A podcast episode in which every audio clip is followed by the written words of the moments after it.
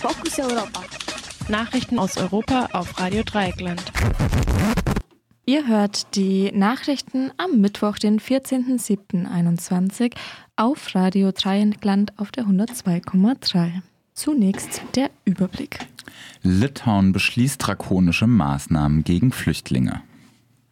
Erneut Kindergräber bei ehemaligen katholischem Internat in Kanada entdeckt. Putin erneuert Anspruch auf die Ukraine als Teil Russlands. Nach Blockade von Hilfsschiffen ertrinken immer mehr Flüchtlinge im Mittelmeer. Trotz Sicherheitsmaßnahmen 1000 BesucherInnen auf Festival in Utrecht infiziert. Und, und nun zu den einzelnen Themen. Litauen beschließt drakonische Maßnahmen gegen Flüchtlinge. Das litauische Parlament hat eine Reihe von Gesetzesänderungen beschlossen, die sich gegen Flüchtlinge richten. Illegal Eingereiste können demnach ohne weiteren Grund bis zu sechs Monate in Haft genommen werden. Außerdem werden die Widerspruchsrechte für abgelehnte AsylbewerberInnen eingeschränkt. Litauen reagiert damit auf die Drohung des weißrussischen Diktators Alexander Lukaschenko wegen der Sanktionen der EU nun Bürgerkriegsflüchtlinge in die EU zu lassen, was offenbar auch geschieht. In einer Entschließung des litauischen Parlaments wird die, dies als hybride Aggression bezeichnet. Zur Rechtfertigung der Gesetze gegen Flüchtlinge wies die litauische Ministerpräsidentin Ingrida Samontje auch auf ein russisch-weißrussisches Militärmanöver hin, das im September an der litauischen Grenze stattfinden soll. Litauen sieht sich davon bedroht. Wie da allerdings die Inhaftierung von Flüchtlingen helfen soll, konnte der Nachrichtenschreiber bis Redaktionsschluss nicht herausfinden. Insgesamt hält sich auch die Zahl der Flüchtlinge, die nach Litauen kommen, noch immer in Grenzen. Insgesamt sollen es seit Lukaschenkos Drohungen 1700 gewesen sein. Erfahrungsgemäß dürfte aber die Bereitschaft anderer EU-Länder, Litauen Flüchtlinge abzunehmen, gering sein. Erneut Kindergräber bei ehemaligen katholischen Internat in Kanada entdeckt. Bei einem vom späten 19. Jahrhundert bis 1978 betriebenen katholischen Internat für Kinder aus indigenen oder gemischten Familien wurden mindestens 160 Kindergräber entdeckt. Die Zahl könnte noch weiter steigen. Das Internat lag auf der kleinen Penalakut-Insel bei Vancouver an der Westküste Kanadas nicht weit von der Grenze zu den USA. Seit 1874 bis in die 90er Jahre des vorherigen Jahrhunderts wurden indigene Kinder in Kanada in solche Heime gesteckt, um sie zu assimilieren. Sie waren dabei häufig physischer Gewalt ausgesetzt oder wurden sexuell missbraucht. Etwa 150.000 Kinder waren davon betroffen. In letzter Zeit wurden immer wieder Massengräber von Kindern aus solchen Heimen entdeckt. Die Kinder sollen überwiegend an Tuberkulose gestorben sein. Der kanadische Regierungschef Justin Trudeau hat immer wieder sein Bedauern über die schlechte Behandlung der indigenen Kinder zum Ausdruck gebracht. Außerdem wird Trudeau nicht müde, auf die Schuld der katholischen Kirche hinzuweisen. Trudeau hat eine Entschuldigung des Papstes und zuletzt auch eine Reise des Papstes nach Kanada gefordert. Er sieht auch ein wenig nach, es sieht auch ein wenig nach Schuldumverteilung aus. Putin erneuert Anspruch auf die Ukraine als Teil Russlands. Auf der Webseite des Kremls ist ein Aufsatz mit dem Titel Über die historische Einheit der Russen und Ukrainer erschienen. Autor ist der russische Präsident Wladimir Putin.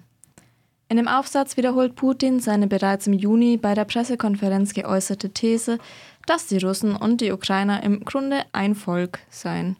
Indirekt schließt er diesmal auch Weißrussland mit in die mit ein, indem Putin die alten Bezeichnungen von Großrussen, Weißrussen und Kleinrussen gebraucht.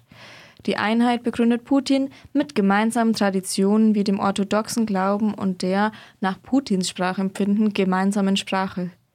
In der Abtrennung der Ukraine sieht Putin einen Unfall der Geschichte. Schuld daran seien insbesondere die Bolschewiki gewesen. Sie hätten zum Machterhalt Nationalismus gesät und so eine Zeitbombe gelegt.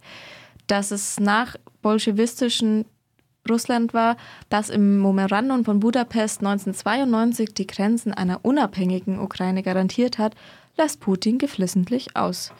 Im Gegenzug für die Grenzgarantie hatte die Ukraine Russland alle auf seinem Gebiet stationierten Atomwaffen, insgesamt rund 6000 Stück, überlassen. Nach Blockade von Hilfsschiffen ertrinken immer mehr Flüchtlinge im Mittelmeer. Nach Angaben der Internationalen Organisation für Migration, kurz IOM, starben in den ersten sechs Monaten dieses Jahres 1146 Menschen beim Versuch, das Mittelmeer zu überqueren. Im gleichen Zeitraum des Vorjahres waren es etwas mehr als 500. In diesem Zusammenhang weist die IOM darauf hin, dass zivile Organisationen, die Recherchen und Rettung auf dem Mittelmeer betreiben, immer mehr behindert würden. Die meisten ihrer Schiffe würden in Häfen blockiert und von der Verwaltung beschlagnahmt. Gegen ihre Besatzung seien strafrechtliche und administrative Verfahren eingeleitet worden. Die IOM betont außerdem, dass die Zahl der Toten steige, obwohl die Flüchtlinge zunehmend am Besteigen von Booten an der nordafrikanischen Küste gehindert würden. Schließlich kritisiert die Internationale Organisation für Migration, dass die EU weiter die libysche Küstenwache finanziert und trainiert. Außerdem ankere ein Schiff der italienischen Marine bei Tripolis und leiste der libyschen Küstenwache technische Unterstützung. Dies geschehe trotz zahlreicher Berichte über Misshandlungen von Flüchtlingen durch die libysche Ka Küstenwache. Weiter führt die Internationale Organisation für Migration aus, dass nach internationalem Seerecht Menschen, die aus Seenot gerettet werden, in einen sicheren Hafen gebracht werden müssen. Die IOM brachte aber Libyen nicht als sicher, betrachtet Libyen nicht als sicheren Hafen. Die internationale Organis Organisation für Migration ist eine UN-Organisation mit Sitz in Genf. Trotz Sicherheitsmaßnahmen 1000 BesucherInnen auf Festival in Utrecht infiziert. Beim zweitägigen Musikfestival im niederländischen Utrecht haben sich fast 1000 BesucherInnen mit Covid-19 infiziert. Eine Sprecherin der örtlichen Gesundheitsbehörde sagte, dass sie mit dem Bekanntwerden von weiteren Fällen rechne. Das Festival zählte an jedem der beiden Tage rund 10.000 BesucherInnen. Alle BesucherInnen mussten über eine App den Nachweis erbringen, dass sie entweder geimpft, genesen oder negativ getestet seien. Nach Angaben der Gesundheitsbehörde hielten sich die Veranstalter an diese Auflage. Erst vor zwei Tagen hatte sich der niederländische Regierungschef Mark Rutte für zu frühe Lockerungen entschuldigt. Was wir für möglich hielten, war doch nicht möglich. Zitat sagte Rutte. Ende Juni hatte die Regierung die Pflichten zum Tragen einer, eines Mund-Nasenschutzes weitgehend aufgehoben und die Wiedereröffnung von Diskotheken und Nachtclubs erlaubt.